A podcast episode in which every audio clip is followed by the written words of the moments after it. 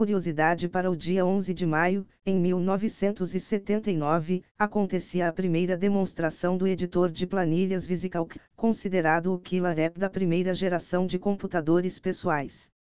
E após as notícias de hoje, tenham um maravilhoso dia.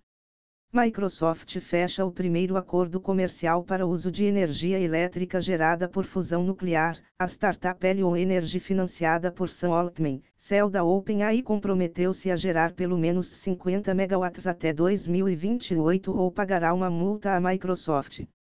Atualmente não há nenhum reator de fusão nuclear funcional no mundo. As informações são do jornal The Wall Street Journal fabricante de SSDs prevê fim dos discos rígidos tradicionais a partir de 2028. As razões seriam a ineficiência energética HDDs representam um terço do consumo de energia em data centers e declínio no preço dos módulos de memória NAND. Segundo Chano Rosemarin, da Pure Storage, apesar da tecnologia em discos rígidos ter avançado muito nos últimos 67 anos, chegamos no fim dessa era. As informações são do site Blocks e Files.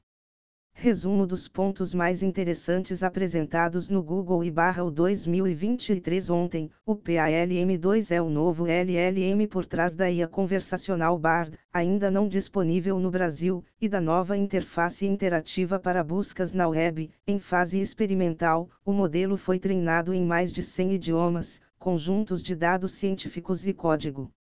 Duetai é o novo assistente para criação de documentos, planilhas e e-mails. O CUD é um rival do GitHub Copilot, com suporte a Go, Java, JavaScript, Python e SQL, treinado em códigos com licenças permissivas e código interno do Google, com extensões para o Visual Studio Code, IDES JetBrains e Google Shell Editor. As informações são dos sites The Register e TechCrunch. Telegrama paga mensagem criticando PL da fake news para evitar bloqueio no Brasil. O STF havia determinado a suspensão da plataforma por 72 horas e multa de 500 mil reais por hora caso a ordem fosse descumprida. As informações são do site Tecmundo. YouTube está barrando o uso de bloqueadores de anúncios ao assistir vídeos. A plataforma está realizando um experimento em todo o mundo, exigindo uma assinatura premium ou a desativação do recurso antes de iniciar a reprodução dos vídeos.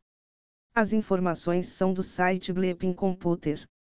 62% dos CISOs têm receio de serem responsabilizados pessoalmente por ataques cibernéticos. A mesma proporção também afirma que não trabalharia em uma organização que não oferecesse uma apólice de seguro contra ataques. A combinação de estresse, redução de orçamentos e responsabilidade pessoal tem prejudicado a qualidade de vida desses profissionais. 60% sofreram de burnout nos últimos 12 meses. As informações são do site SysOadvisor.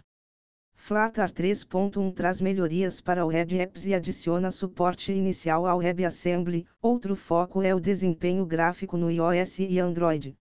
Já foram publicados um milhão de aplicativos baseados no framework, o dobro desde o ano passado. As informações são do site TechCrunch.